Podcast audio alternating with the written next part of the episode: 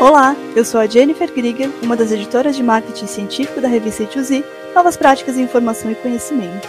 Começa agora mais um episódio do podcast Revista A2Z, uma ação do projeto de extensão Ciência Aberta e a Gestão da Informação Científica da Universidade Federal do Paraná, a UFPR. No episódio de hoje está comigo Matheus Rebouças Nascimento, que é mestrando em Ciência da Informação pela Universidade Federal de Santa Catarina, a UFSC. Matheus é autor de um artigo sobre ecossistemas de conhecimento na indústria 4.0, publicado aqui na E2Z, e é sobre isso que nós vamos conversar agora. Matheus, seja muito bem-vindo ao podcast da revista E2Z. Então, Matheus, se apresente para a gente, para o nosso público te conhecer, diz quem você é, de onde que você veio, de onde você fala hoje, o que, que você estuda, enfim. Esse é o seu momento. E aí, Jennifer, e aí, pessoal? Primeiro quero agradecer o convite, né? Participar de algo da E2Z é muito prazeroso, né? Porque vocês têm uma equipe fantástica, vocês estão inovando em relação aos periódicos da ciência da informação. Tanto é que, quando eu conversei com a Daniela Inomata, professora lá da UFAM, a gente tinha uma ideia, não, acabou não indo para frente de escrever um artigo sobre práticas inovadoras de periódicos da área de CI, né? Aí, a primeira revista que a gente pensou em mente, que tem mais essas questões interativas, podcast, Instagram, Twitter, foram vocês. Então, vocês ah. estão arrasando e, e super legal a interação que vocês fazem no Instagram, aquelas interações nos stories, o dia dos namorados, nossa, foi super engraçado, muito legal. Então, agradeço o convite, em seu nome, o nome do Logan. A Paula, a Fabiane cuidou da parte da edição de texto do artigo, então sou muito grato a vocês e toda a equipe, né, que tem bastante gente por trás disso.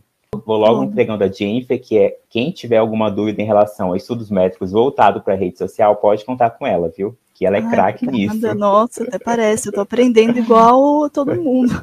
Mas eu tô sempre à disposição, já falei, vou criar uma caixinha e vou deixar ali, né? O pessoal me uhum. manda mensagem que eu respondo. Diga, quem é você? Que, que o seu Lattes não conta? O que, que a gente pode saber, assim, já de início, de cara? Eu iniciei a carreira na biblioteconomia em 2016, mas antes disso teve uma, uma história meio sofrida, né? Você gosta de datas? Olha, eu posso dizer que eu gosto porque meu esposo ah. é matemático, mas se limita a isso. Tem que fingir Só. que gosta, então, pelo menos, né? É, vamos fingir que eu gosto. Vamos lá. Uhum. Então, antes da biblioteconomia, eu fiz ensino médio e técnico em eletrônica. Na época, meus pais não tinham condição financeira em pagar em colégio particular, então a estratégia era passar no Instituto Federal para cursar o médio técnico, o ensino público era melhor, né? Daí fiz quatro anos, nossa, pensa numa vida sofrida, né? Era física, eletrônica direto. Daí chega Sim. naquela parte que é mais complicada, que é o final do ensino médio, a gente decidiu o nosso curso, né? Daí lá em Manaus, que é onde eu estudava, tem duas opções para ingressar no ensino superior, que é ou pelo processo seletivo direto da universidade ou pelo Enem. Daí, pelo processo seletivo da universidade, é mais tranquilo, só que eu escolhi economia, não sei porquê.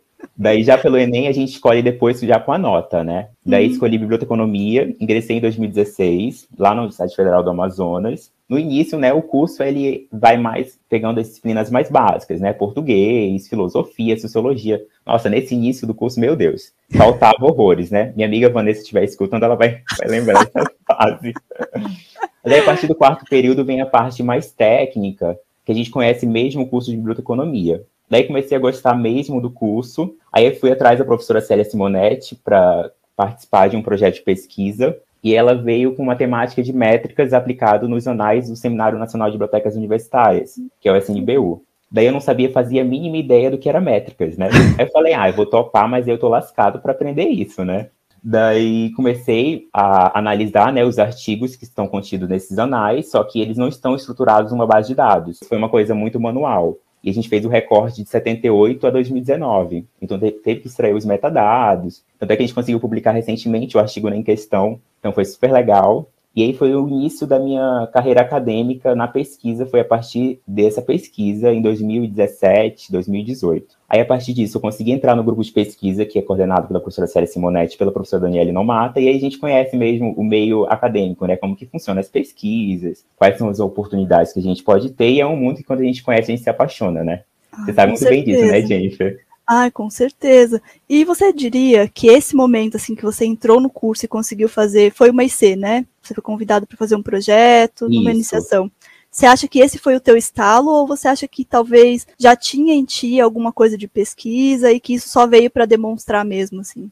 Ah, eu acho que foi um estalo. Eu vi a oportunidade, né? E aí que eu, eu comecei a compreender como funcionava a pesquisa. A professora Célia me ajudou bastante nisso e teve suporte dos integrantes do grupo de pesquisa. Então foi a partir disso que eu comecei a trabalhar com as métricas. Em 2018, 2019, eu estava terminando já o curso, né? Eu decidi fazer mestrado, ingressar no mestrado. Me preparei no ano de 2019 para fazer a seleção em Santa Catarina e aí consegui passar junto com o professor Adilson, que é meu orientador atual. E a gente vem pesquisando atualmente sobre análise da produção intelectual em programas de pós-graduação da área de ciência da informação, visando o sistema de avaliação da CAPES, a gente busca gerar indicadores mais concretos para o sistema de avaliação da CAPES para a área da ciência da informação. Muito que é a minha pesquisa né? atual. Uhum, minha pesquisa atual. Daí a temática desse artigo, ela surgiu no GICA, que é o grupo de pesquisa que eu participo. A cada ano a gente escolhe um tema central e publica um livro. Ou seja, gente, uhum. os pesquisadores do grupo publicam capítulos de livro e a gente também chama pesquisadores de fora para colaborar. Daí, nesse ano, a temática central foi sustentabilidade informacional aplicada em ecossistemas de conhecimento. Então, a partir disso, eu escrevi um capítulo teórico sobre a relação de ecossistemas de conhecimento com a ciência da informação, então foi algo mais preliminar. E quando eu vi que tinha o dossiê temático da I2Z sobre ecossistemas, sobre informação indústria 4.0, eu vi uma oportunidade de usar o que eu escrevi como algo mais prático.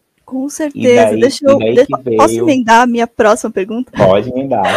Eu gostaria que você explicasse para a gente, né, primeiro o que, que é um ecossistema de conhecimento e como que você se interessou por esse tema, assim, para a gente entender de onde que veio a ideia do artigo, né? Você já comentou que participa de um grupo e que ele também trabalha com essa temática, mas só para a gente entender mesmo o que que esse conceito de ecossistema do conhecimento, como que a gente pode entender ele, assim a gente sabe que a ciência da informação ela analisa a informação e o conhecimento em diversas vertentes, né? E o termo ecossistema que a gente utiliza na ciência é uma analogia da biologia que a gente utiliza para tratar sobre o quê? Sobre um conjunto formado pela interação entre componentes, entre pessoas, habilidades, ou seja, um núcleo interativo que vive em um determinado espaço e prospectam questões da sociedade. Então, essa analogia é bastante utilizada por nós pesquisadores. Como, por exemplo, o IBICT, recentemente, ele vem mapeando o ecossistema da ciência brasileira por meio do projeto BR-CRIS. E daí eles vêm mapeando o conjunto de informações e dados sobre a produção científica nacional, identificando os agentes, as ações que constituem esse ecossistema. Esse trabalho, inclusive, tem uma excelente equipe formada pelo Washington II, a Bianca Amaro, o professor Edilson.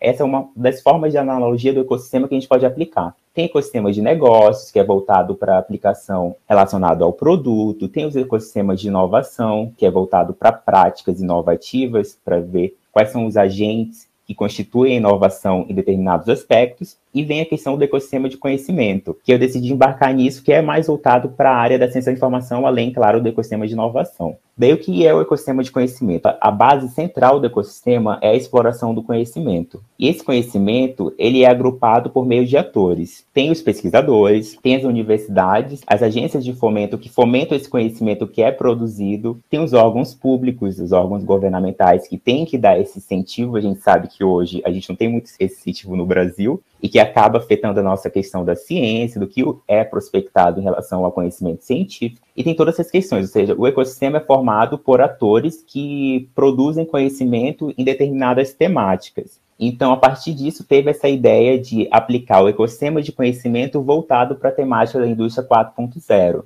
E aí, Bille, em 2015, ele apresenta três elementos principais para a consolidação desses ecossistemas de conhecimento, que são três. Primeiro são os recursos, que podem ser recursos humanos, é, recursos financeiros. O próximo é, são as interações que ocorrem no compartilhamento de conhecimento. Quando a gente faz uma pesquisa, a gente colabora com outros pesquisadores, a gente utiliza o fomento que incentiva a ocorrer essa produção de conhecimento. E por último é a aprendizagem que ocorre nessa interação. Então, os ecossistemas de conhecimento eles são formados por três elementos principais. E esses atores são muito importantes para a gente desenvolver questões da sociedade. Então, nesse artigo, a ideia foi identificar alguns desses atores que constituem o ecossistema de conhecimento sobre a indústria 4.0 no Brasil. Entendi. Puxando para a próxima pergunta, você tratou dos ecossistemas de conhecimento na indústria 4.0, né? E o que, que vem a ser a indústria 4.0 e o que, que isso tem a ver com, com os ecossistemas de conhecimento? O ecossistema de conhecimento a gente pode aplicar em qualquer temática. A gente pode aplicar na biologia, a gente pode aplicar na própria ciência da informação, na gestão do conhecimento. A gente pode escolher uma temática central para identificar esses atores. Então, eu resolvi seguir nessa linha da indústria 4.0. E o que, que é essa indústria 4.0? Quando eu vi o dossiê, eu fiquei assim, meu Deus, não sei do que se trata. Fui pesquisar em relação a isso, né? Tanto é que já pode ter uma pesquisa que pode ser aplicada mais qualitativa para compreender junto com os atores como que funciona esse ecossistema. Já é uma outra vertente que a gente pode aplicar. Mas a indústria 4.0, ela consiste na tecnologia que é vinculada a processos de produção na indústria. Daí, desde o pedido do cliente, passando pela criação do processo de produção até a entrega dos serviços em si. Aí, em termos práticos, a indústria 4.0 traz para si o que é mais atual na tecnologia na produção de bens ou seja, permeando a prospecção de inovação que ocorre na indústria. A gente sabe que a tecnologia está em tudo que é lugar atualmente. Então, ela vem justamente para agregar no processo da indústria, gerando novos produtos. Ou seja, hoje, exemplos de elementos da indústria 4.0, a computação em nuvem, inteligência artificial, internet das coisas, robótica, dentre outras dessas tecnologias. Aí, depois de compreender sobre o que são a indústria 4.0 em si, toda essa parte mais teórica, eu busquei compor um quadro que relacionasse a indústria 4.0, aplicação, na verdade, a aplicação dos estudos métricos da informação de cada tipo de estudo métrico, com aplicação em ecossistema de conhecimento, ou seja, o que é bibliometria e como ela pode ser aplicada em ecossistema de conhecimento.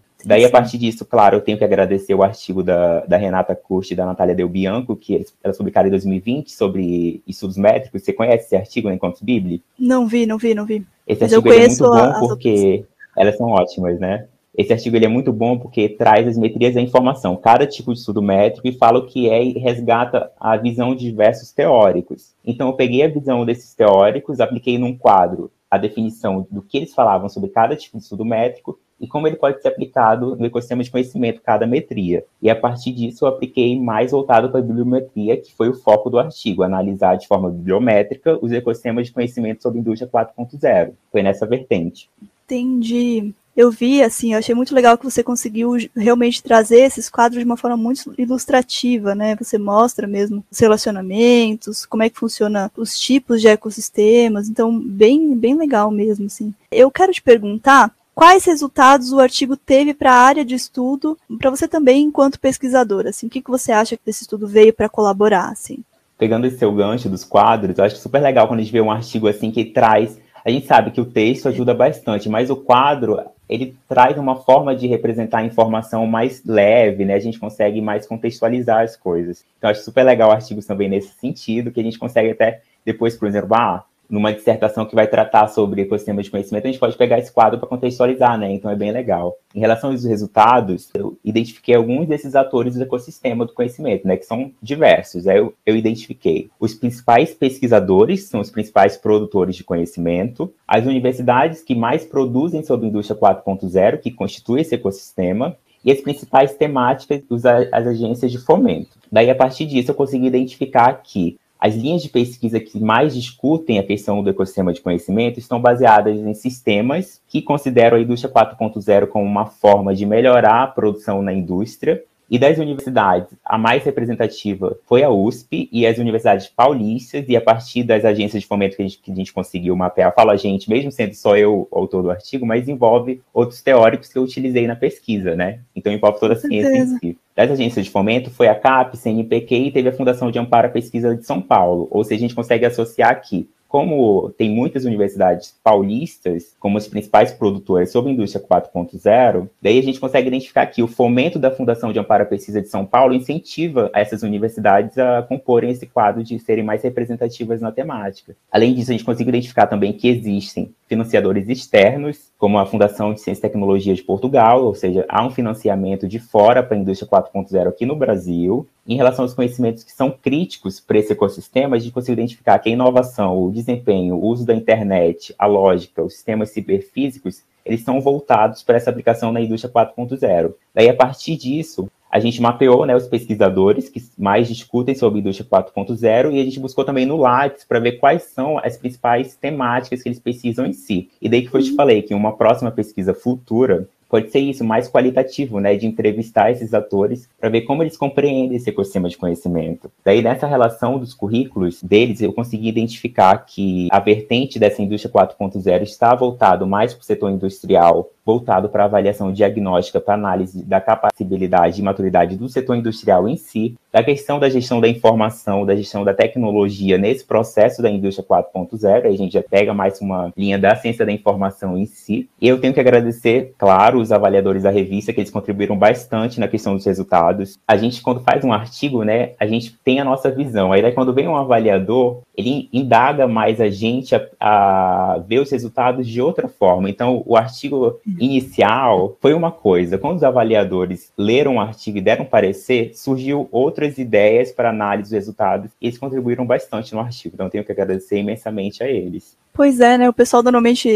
autores que estão começando, a gente mesmo, né? Quando chega um parecer, a gente fica assim, ai meu Deus, ele está criticando o meu trabalho. Mas na verdade uhum. não, né? É muito mais um olhar externo para te dizer onde que você precisa amarrar uma pontinha ou outra que ficou e como que a tua pesquisa pode crescer, uhum. como que ela pode melhorar, né? O nosso intuito enquanto avaliadores, eu também sou avaliadora de algumas revistas, assim, não muitas, que eu ainda sou uma jovem pesquisadora, mas... Jovem é... pesquisadora já é uma grande pesquisadora, inclusive. Ah, muito obrigada.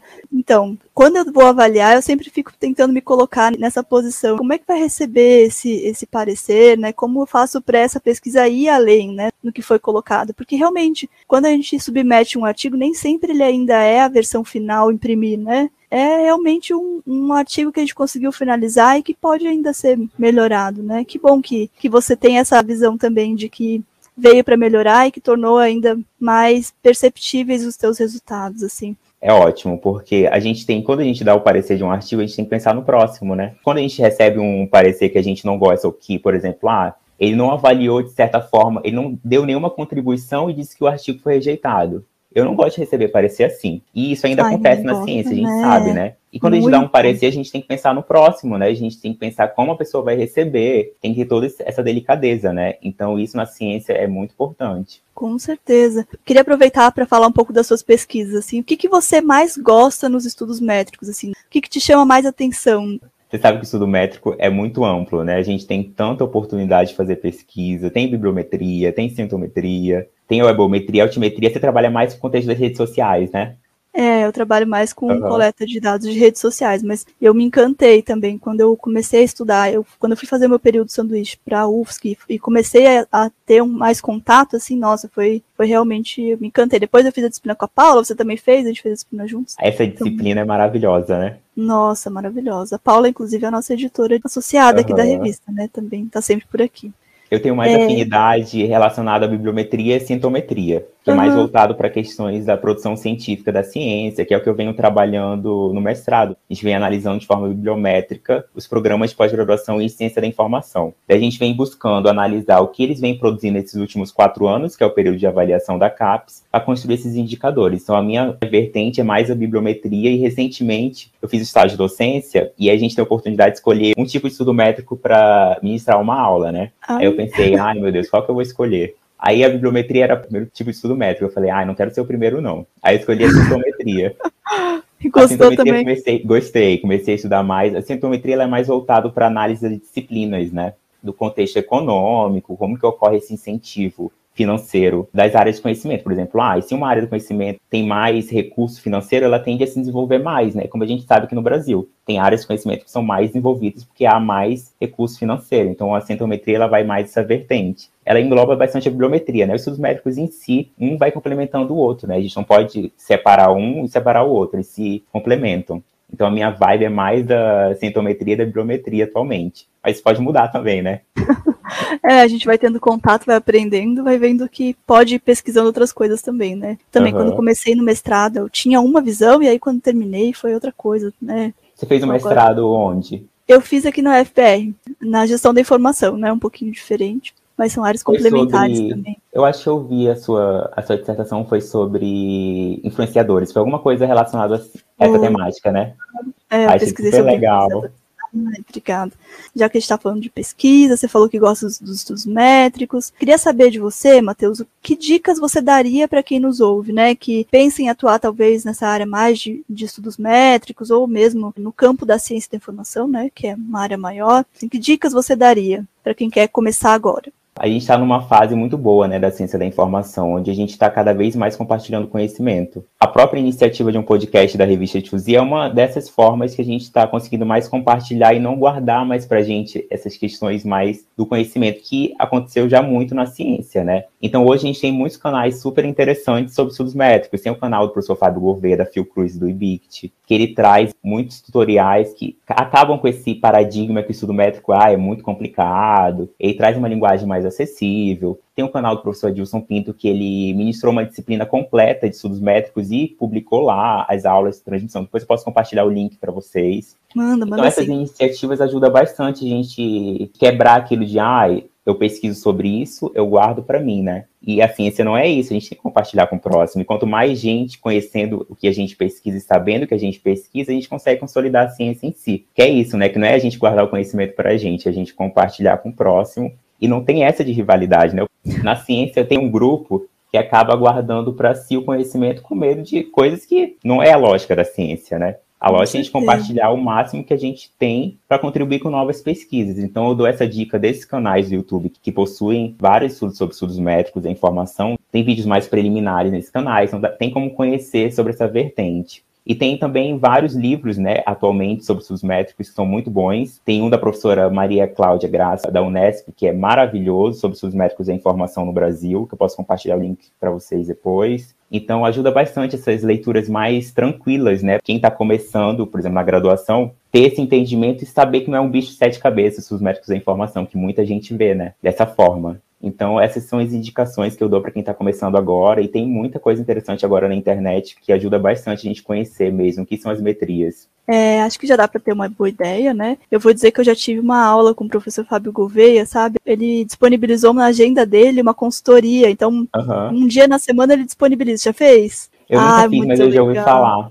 Eu tive a oportunidade de conhecer ele lá, lá em Manaus. Ele foi participar de um workshop do grupo de pesquisa, né? Daí ele contribuiu bastante com esse trabalho do SNBU. Esse foi meu primeiro contato com estudos métricos. Daí ele ajudou bastante. Ele é fantástico. Ah, e ele disponibilizar esse tempo dele para ajudar o próximo é, é fantástico. É uma raridade hoje em dia, né? Você sabe disso. Com certeza. Nossa, ele me ensinou usar o voz Uau. viewer direitinho, uhum. sabe? Nossa, ele foi incrível. Foi uma manhã incrível. Matheus, eu sei que você é bem engajado e que você fez iniciação científica, se envolve desde o início do curso, na biblioteconomia e também em outros projetos. Queria saber de você um pouco mais sobre o projeto do GICA, né? O teu grupo de pesquisa. O que, que vocês fazem por lá, assim? Quais são as pesquisas que vocês desenvolvem? Se vocês estão trabalhando em alguma investigação, alguma coisa por agora, o que, que você gostaria de comentar pra gente?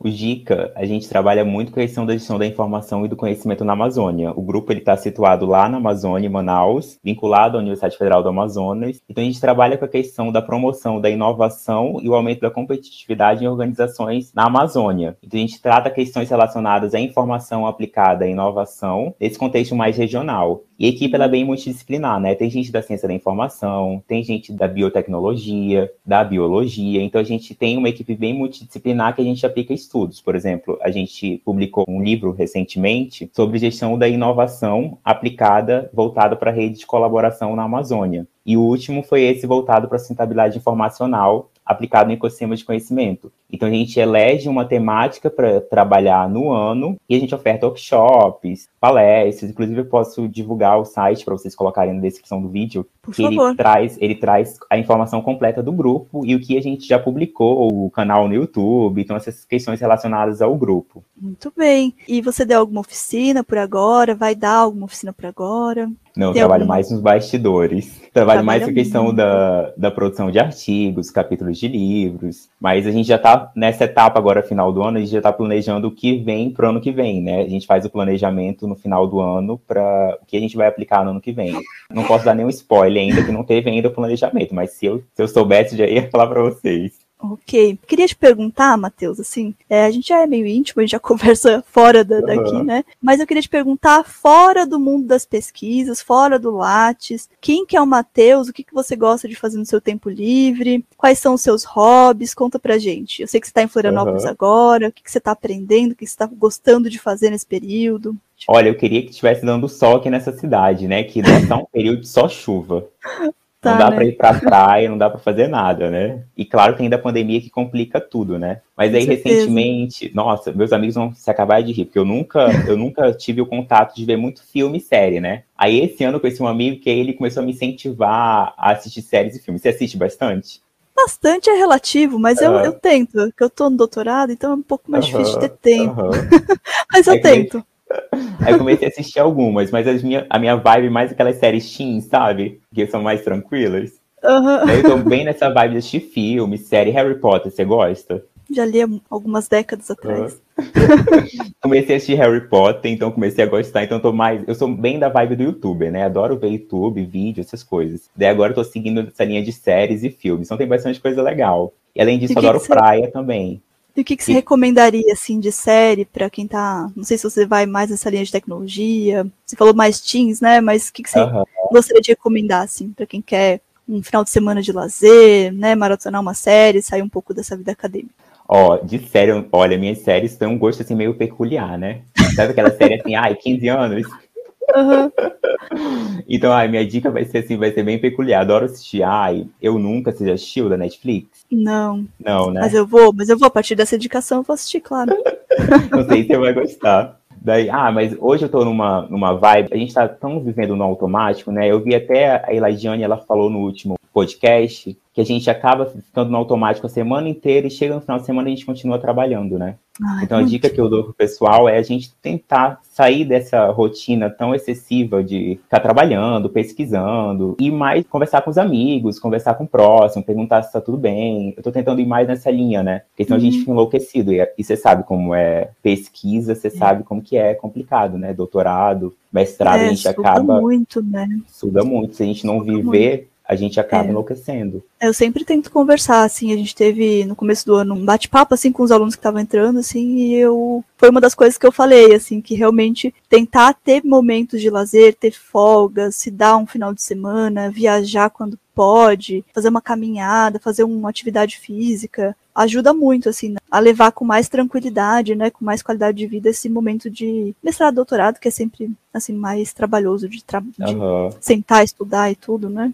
Que e bom. é um momento tão que a gente fica tão sozinho, né? Você sente isso também? A gente fica ali com a nossa pesquisa. A, as disciplinas, é. elas ajudam bastante, a gente interage mais com nossos colegas de turma, né? Mas a é, pesquisa em que... si é um momento bem solitário, né? É, é bem solitário, porque na verdade, quando a gente está no, no, momento das disciplinas, no mestrado tem bastante disciplina, passa mais rápido, né? Dois anos só. Uhum. É, a gente consegue interagir mais, assim. Mas para o final, quando você, é só você e a tese ou, ou a dissertação, é bem mais solitário mesmo. E a pandemia acaba impactando bastante, assim, né? A gente não pode sair, não pode ir no programa, né? A gente aqui tem a cultura de tomar café no programa, sabe? E aí veio a pandemia, não pode fazer nada disso, assim, né? Mas eu não vejo a hora de poder voltar e, e tudo normalizar, assim. Ponto positivo da pandemia, né, que a gente conseguiu fazer disciplinas em outros programas, né? Ah, isso é verdade. Esse foi um ponto positivo. Consegui fazer disciplina aí na UFPR, estou fazendo a segunda, que agora é redação científica. Ah, e nossa, foi super boa. legal. Foi super legal. Que aí dá é, para conhecer sabe? pessoas de outros programas. Quem sabe você vem fazer um período sanduíche aqui com a gente um é. dia também, né? Um, um semestre, uhum. Enfim que, que você quer para o teu futuro enquanto pesquisador, assim, quais são os seus próximos planos? Eu sei que você não quer dar spoiler, mas, assim, o que, que vem por aí? O que, que a gente pode esperar do Matheus, assim, para os próximos anos? Eu venho pesquisando com essa questão da, da análise da produção intelectual em programas de pós-graduação em ciência da informação, e eu tenho esse foco em continuar nessa vertente da ciência da informação em si, de trabalhar com a informação e como essa informação é prospectada hoje em plataformas de redes sociais acadêmicas, como o ResearchGate, essas questões. Então, estou indo nessa linha de pesquisa e pretendo continuar os estudos e contribuir mais com a ciência, né? Que esse é o nosso foco, a gente estudar, a gente pesquisar e compartilhar esse conhecimento para ajudar o desenvolvimento científico. Então, é essa linha que eu venho buscando e pretendo seguir nos próximos anos. Muito bem. É. Eu queria aproveitar para te perguntar, Matheus, como que está sendo ser um jovem pesquisador no meio de uma pandemia, enquanto você faz mestrado? E imagino que também lidando com outras mudanças. Né? Eu sei que você veio de Manaus, né? É Manaus, desculpa. É Manaus. Ai, olha eu. Uhum. Sabe quando te dá aquele tique? Falei errado. Então eu queria saber se você sentiu muita diferença, se você gostou. Imagino que deve estar sendo tudo muito novo, assim, né? Nossa, foi super novo, né? Eu formei, passei quatro anos cursando biblioteconomia lá na UFAM. E quando eu vim para cá, é uma diferença bem grande, né? Porque muda completamente. Um curso é diferente do outro, né? A questão da ementa, da disciplina. Então foi uma coisa muito nova. Foi em janeiro, eu mudei para cá e as aulas começaram em março. Daí teve duas semanas de aulas presenciais. Hein? Tive ainda esse gostinho. Quem entrou esse ano já não teve mais esse gostinho de aula presencial, né? Então foi bem complicado, mas é claro, eu sou bolsista da CAPES, então ainda sou muito privilegiado de conseguir, na pandemia, estudar em casa, né? Que é uma coisa que tenho colegas que trabalham e fazem mestrado, então é uma coisa muito mais complicada. Disso eu não tenho que reclamar, mas tem ainda essa questão de a gente ficar sozinho e tal, né, na pesquisa, mas eu não tenho que reclamar em relação a isso, né? Tanta gente que perdeu a vida nessa questão da pandemia, né? Ah, então, não tenho que reclamar em relação a isso nada, né? Só agradecer. Então, foi bem tranquilo, mas eu tô com esperança de ano que vem voltar as coisas presenciais. Eu acho que a UFES que volta ali em março, abril, como é que tá a situação na UFR? A gente não sabe muito como vai ser o ano que vem, né? Já tem um calendário assim preliminar para graduação, mas para pós eu imagino que a gente talvez não, não volte ainda por enquanto, né? Por questão de, de saúde dos professores, alunos uhum. também, né? Mas está indo, né? Faz Aí como vamos incentivar pode, o pessoal a vacinar, né? É, exatamente, quem puder, né? Eu, eu já tomei a primeira dose, esperando ansiosa pela segunda. que sou jovem ainda, né? Uhum. Eu vou tomar a minha segunda essa semana. Sou jovem ainda, será? Ou não? Ai, com certeza você é, com certeza. Tá, Matheus, ó, quero muito te agradecer, né, por aceitar esse convite e vir aqui conversar conosco. Muito obrigada. Eu espero que a gente possa se falar outras vezes, né, aqui no programa, ou na revista, ou em alguma disciplina que a gente possa fazer junto. Te desejo muito sucesso enquanto pesquisadora. Eu sei que você é uma pessoa muito esforçada está sempre por aí nos eventos e que a gente possa se ver mais né, em oficinas, em eventos, em palestras, enfim, com você palestrando. Então, te desejo muito sucesso. Eu só tenho a agradecer, viu, Jennifer? Você tem que vir para Floripa, viu, quando passar a pandemia, para a gente combinar um café com a professora Marli, com todo mundo. Sei que você conhece eles. Com é super certeza. legal, viu? Agradeço imensamente o convite e eu fico muito feliz de contribuir com a revista A2Z, que vocês estão fazendo um trabalho fantástico. E espero que vocês continuem com esse engajamento que vocês estão dando para a área da ciência da informação e de compartilhar o conhecimento em várias formas. Não só concentrar o conhecimento no artigo, mas sim dar essa oportunidade de ter podcast, trazer essa outra forma de comunicar né, o conhecimento. Então, só tenho a agradecer por fazer parte disso também. Muito obrigado. Ah, obrigada. A gente agradece muito pelo carinho e pela, por acompanhar também o nosso trabalho, né? É um reconhecimento que quando vem a gente fica assim, ai meu Deus, para isso, sabe? para isso. É, muito obrigada, então. Bom finalzinho de mestrado, é o segundo ano, né? Isso. Acabando. E que, passa que rápido, seja, né? Passa voando, mas que seja o começo de uma caminhada longa de pesquisa e de muito sucesso. Obrigado. Chegamos ao fim de mais um podcast Revista E2Z, uma ação do projeto de extensão Ciência Aberta e a Gestão da Informação Científica, da UFPR. Na descrição estão os contatos do entrevistado e o link para você ler o artigo escrito pelo Matheus. Na descrição do episódio também estão os links para você encontrar a revista A2Z, um periódico científico interdisciplinar e de acesso aberto, do Programa de Pós-Graduação em Gestão da Informação da UFPR. A revista E2Z tem um site e está no Twitter, Instagram, Facebook e nos 12 maiores agregadores de podcasts do planeta. Basta procurar por Revista E2Z. Eu sou a Jennifer Grieger e a gente se vê no próximo episódio. Até mais! Até mais!